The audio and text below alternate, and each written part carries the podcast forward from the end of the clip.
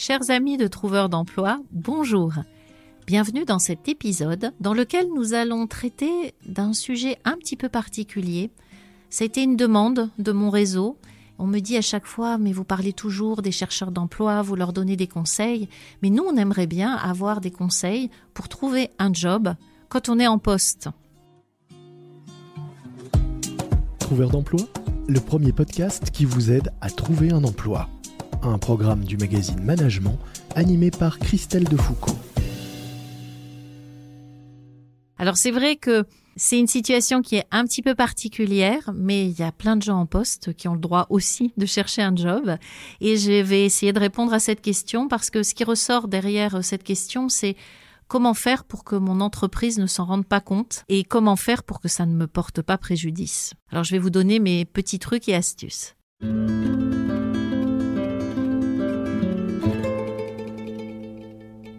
Première chose, déjà dites-vous que c'est super. Si vous êtes en poste, vous avez de la valeur, je le dis à chaque fois, mais vous avez de la valeur dans les yeux des recruteurs. Une personne en poste a plus de valeur en France dans les yeux d'un recruteur qu'un chercheur d'emploi. C'est triste, c'est inadmissible, mais c'est comme ça.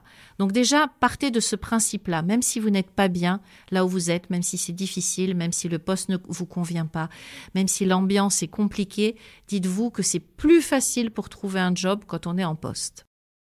Certes, on a quand même moins de temps. Néanmoins, on peut utiliser le peu de temps que l'on a pour rechercher à côté et en parallèle.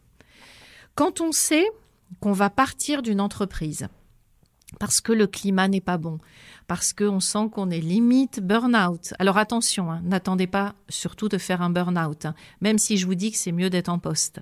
Donc évaluez quand même dans quel état d'esprit vous êtes. Mais même si vous n'avez pas beaucoup de temps, il vous reste un peu de temps pour faire vos recherches. Par contre, on parlait justement d'état d'esprit.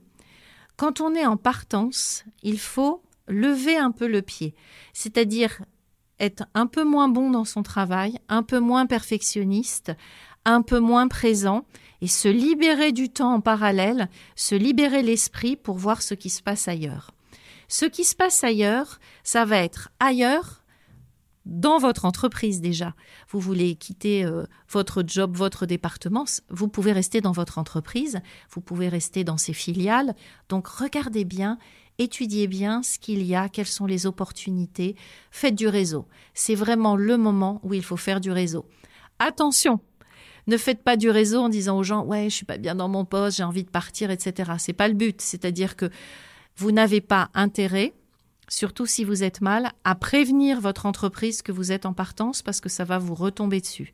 Donc vous faites du réseau, vous regardez ce qui se passe, vous regardez les postes qui vous intéressent, mais sans toutefois donner cet indicateur-là. Regardez ce qui se passe aussi ailleurs. C'est le moment notamment de redécorer votre vitrine LinkedIn, mais là aussi attention, ne mettez pas le bandeau vert Open to Work, euh, qui signifie à la terre entière que vous cherchez un job si vous êtes en poste. Ça va vous retomber dessus. Faites attention également, vous avez la possibilité de prévenir uniquement les recruteurs sur LinkedIn que vous êtes en recherche d'emploi et notamment à l'écoute du marché. Vérifiez bien que dans votre entreprise, il n'y a pas des personnes du service RH qui ont un abonnement recruteur et qui vont vous retrouver. Donc soyez quand même très prudent par rapport à ça. Tant que vous n'avez pas d'autres pistes, restez hyper discret.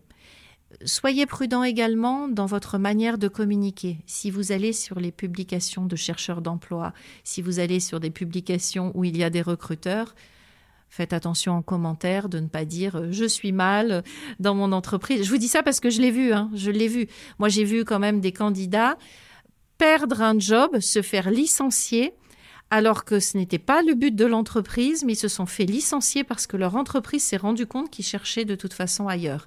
Donc voilà, soyez prudents dans vos commentaires, soyez prudents dans vos publications, soyez prudents de façon générale.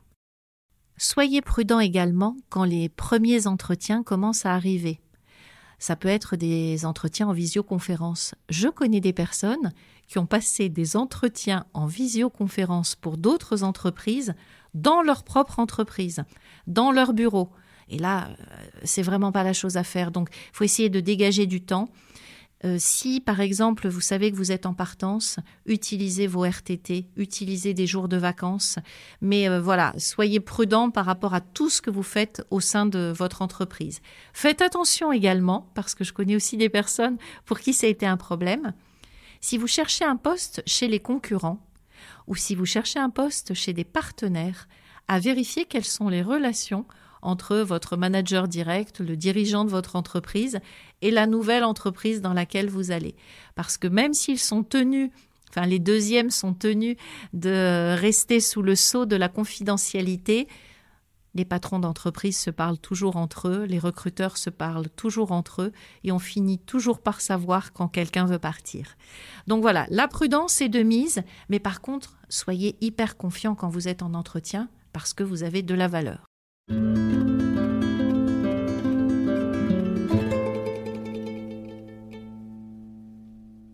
Alors on a les entretiens qui commencent à arriver d'un côté et de l'autre ce temps que vous devez libérer. C'est très difficile de libérer du temps, notamment pour les personnes perfectionnistes qui sont habituées à bosser tard, qui sont habitués à rendre euh, des, travaux hyper bien faits. C'est difficile pour ces gens-là. Mais comme je vous disais tout à l'heure, il faut essayer. Bah, vous, allez partir, donc de toute façon, il y a un moment où il faudra lâcher le pied. C'est peut-être le moment de le lâcher. Puis de l'autre côté, bah, vous allez vous investir dans les entretiens. Vous allez en passer de plus en plus. Vous allez commencer à négocier ça va être facile de négocier parce qu'encore une fois, vous êtes en poste. Et donc, bah, dans la négociation, vous pouvez dire, bah, voilà, j'ai tel salaire, je souhaite l'augmenter de temps. Mais écoutez, euh, moi, je prends un risque en allant chez vous parce que actuellement, euh, euh, j'ai tel salaire, actuellement, je suis en CDI, je vais passer par une période d'essai. Et donc, je prends un risque en allant chez vous. Et ce risque a de la valeur. Donc, vous êtes vraiment en position de force.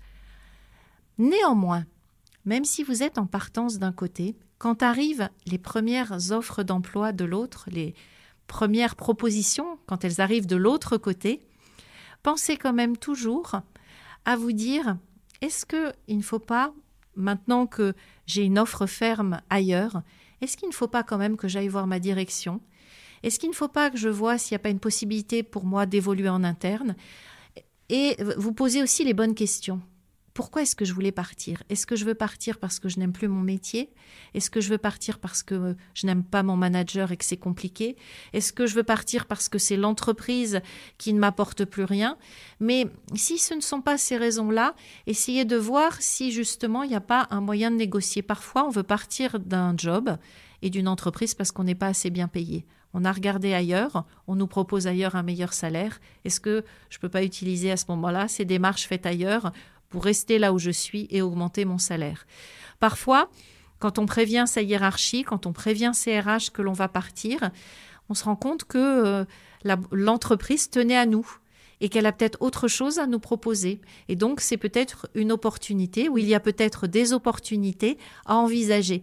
Ce que je veux vous dire par là, c'est ne partez pas comme ça.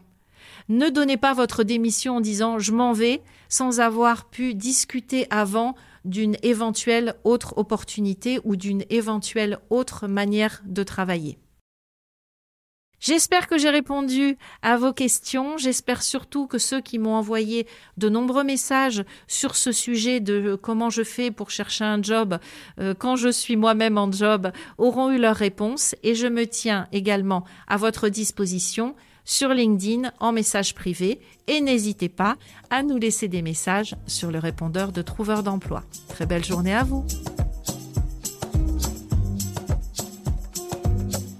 Retrouvez-nous sur LinkedIn, sur la page de management ou sur la mienne. N'hésitez pas à me poser toutes vos questions, même les pires, et j'essaierai d'y répondre dans un prochain épisode.